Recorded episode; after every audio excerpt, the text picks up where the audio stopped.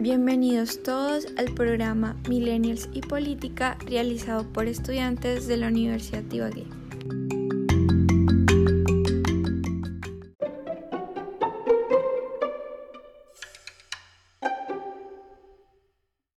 Buen día para todos, compañeros.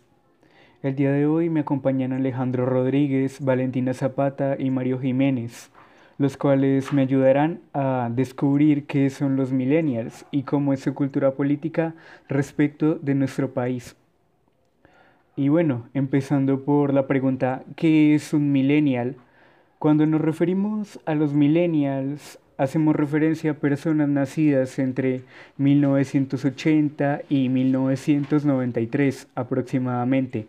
Y bueno, ahora bien podemos hablar sobre qué es lo que define a un millennial podría ser su cultura, sus posturas políticas o simplemente su edad. Bien, pues una manera de definir a una generación es por los acontecimientos históricos que ocurren al tiempo o que dieron origen a esta generación. En el caso de los millennials, acontecimientos como la caída del muro de Berlín, el auge de las contraculturas, como los movimientos queer o movimientos LGBT, en varios países. Protestas como Mayo del 68 en París, movimientos feministas y subculturas como el punk, entre otras muchas. Son un ejemplo de cómo las contraculturas son un elemento para definir al millennial, así como conceptos más complejos como el pensamiento moderno o la postmodernidad influyen a la hora de hablar sobre los millennials.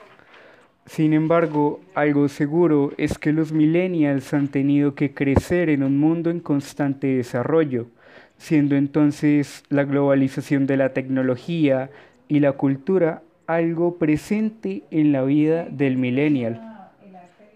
Por otro lado, los millennials son definidos, pues sea por prejuicio o no, por aspectos como la necesidad de atención y de dependencia a la tecnología así como resultados inmediatos y la superficialidad también podría ser que a pesar de que se consideran apáticos hacia la política o los asuntos políticos, son además proclamados como activistas o justicieros sociales, que pues lo que buscan es defender una causa, como el cuidado ambiental, la igualdad de género, por sobre la nacionalidad o un partido político. Bien, ahora te pregunto, compañero Mario, si tú crees que los millennials en Colombia están cambiando la cultura política del país.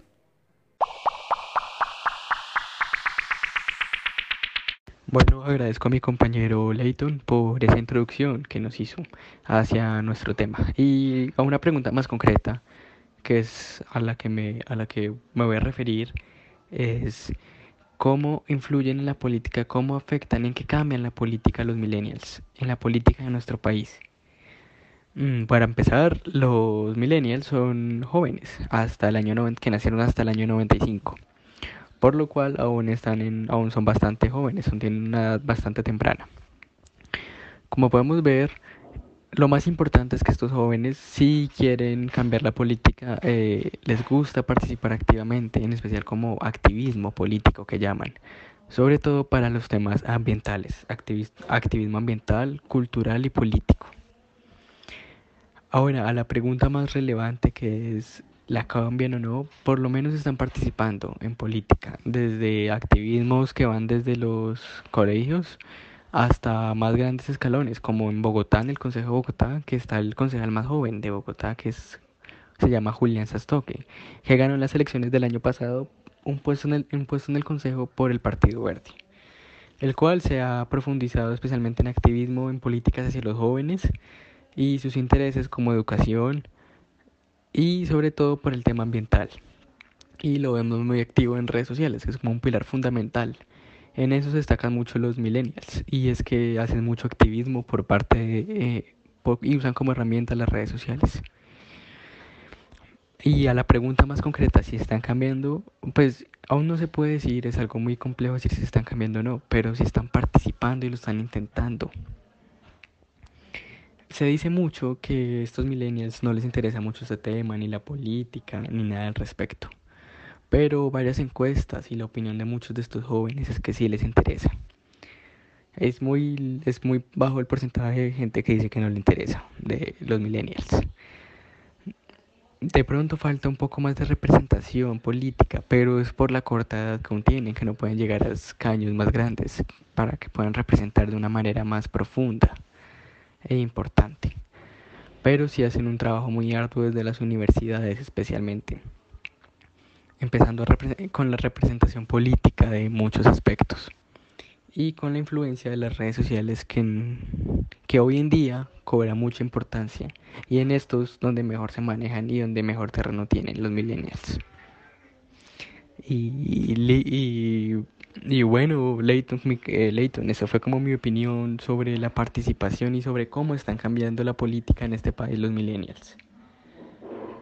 Podemos también recordar que bastante de los mandatarios que quedaron el año pasado en las elecciones en las, en las, en las elecciones de alcaldía, gobernación y, y concejales, muchos de los jóvenes lograron un escaño en distintas ciudades y distintos municipios de nuestro, de nuestro país. Muy interesante, compañero Mario. Ahora, Alejandro, ¿podrías proponer qué acciones impulsar culturalmente para incrementar el interés político de los millennials, dado que se consideran apáticos hacia cualquier asunto político?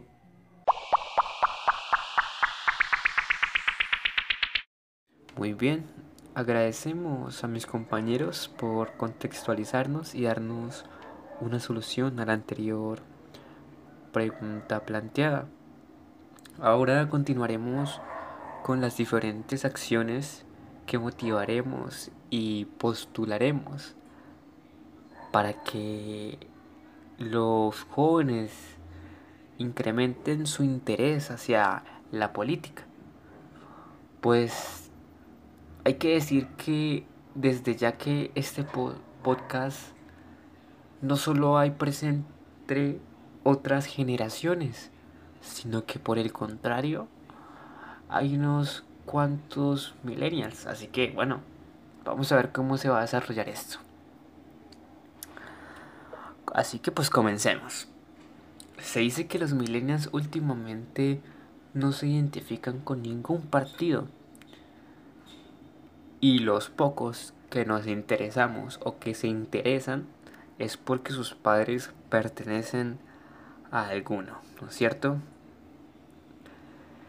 Basándonos en esta tesis, el primer postulado que lanzaremos será incrementar e incentivar lugares para que se creen espacios tecnológicos eh, o se creen aplicaciones, es decir, se crea, una se crea un tipo de red social de política. Sencillo, fácil.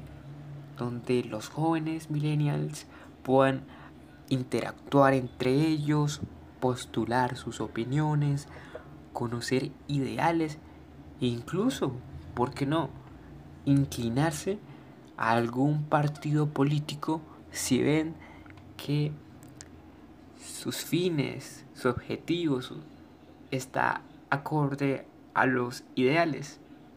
El segundo es hacer un cambio desde adentro de las instituciones políticas para que los jóvenes sientan, tengan certeza, tengan confianza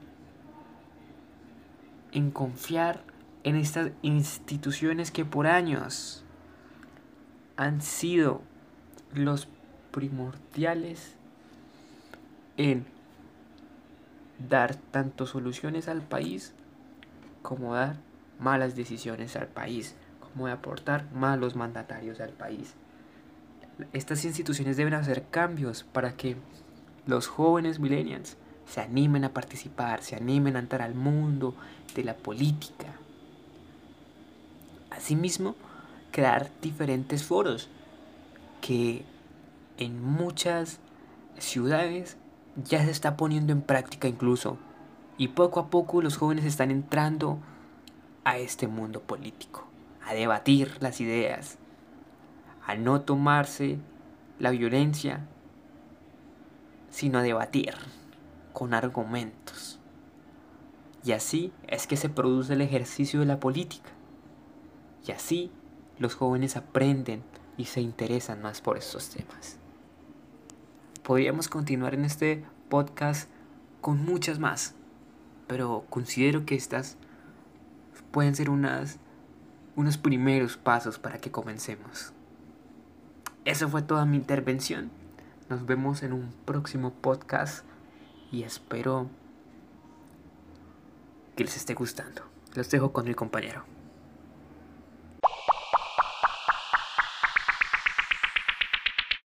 Claro que sí, compañero. Muchas gracias por esa información tan valiosa.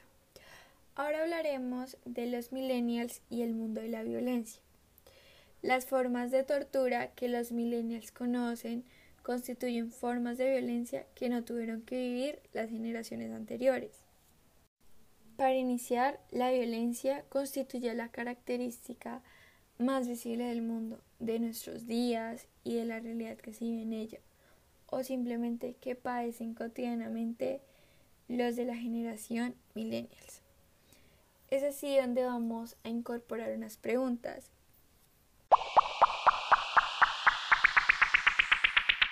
¿El mundo de hoy más violento que el de los años anteriores?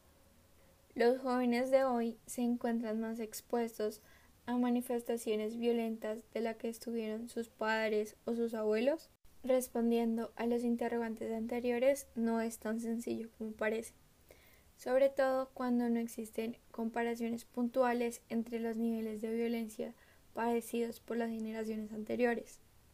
En efecto, también podremos hablar de las manifestaciones de violencia psicológica y física entre los niños y los adolescentes, los cuales han sobrevivido a esta realidad, pero cuyos efectos probablemente hoy se resistan en mayor grado debido a las agresiones que se multiplican en las redes sociales. Sin embargo, los actos de agresión que pasen los miembros de la reciente generación, en este caso los millennials, no son solo actos momentáneos, también traen consigo efectos que de alguna forma se esparcen con el tiempo y permanecen largamente en la memoria colectiva de la sociedad, convirtiéndose en símbolo de la cultura popular. De esta forma, la violencia se vuelve un elemento permanente de la vida cotidiana y luchar contra ella y sus efectos es un acto complicado debido al poder destructivo que cuentan las redes sociales en la sociedad. Aún así, cuando la violencia psicológica y física no ha sido inventada por la actual generación, las formas de tortura que los millennials conocen y aplican a sus antepasados sin duda constituyen formas de violencia que no conocieron las generaciones anteriores y que hacen del mundo actual uno particularmente agresivo. Un detalle que debería convocarnos a todos a la reflexión. Los millennials, como la próxima generación de pensadores y dirigentes, podría transformar nuestro futuro colectivo, a lo que le llamamos herederos de la guerra. La actual generación de niños y jóvenes es la primera que ha estado educada en la sociedad digital. Esta juventud está marcada por la incertidumbre y las paradojas de la sociedad postmoderna y por la falta de un sistema de valores sólidos. Este grupo no solo se trata de el acceso que tienen hacia los ordenadores y el internet, sino también del impacto cultural de estas nuevas tecnologías. Y es que desde que tienen uso de razón, se les han rodeado instrumentos electrónicos que han configurado así su visión de la vida y del mundo. Y pues esto genera nuevas formas de protesta, como las marchas de antiglobalización donde los jóvenes desde distintos países acuden a manifestaciones convocadas por Internet. Propagadas por flyers y gestionadas por teléfonos móviles. Y es así como se gestiona el actuar de una manera particularmente agresiva desde esta generación, los millennials. Mm, bastante aclarador, Valentina. Muchas gracias. Bien, con esto damos por finalizada esta charla. Muchas gracias por escucharnos.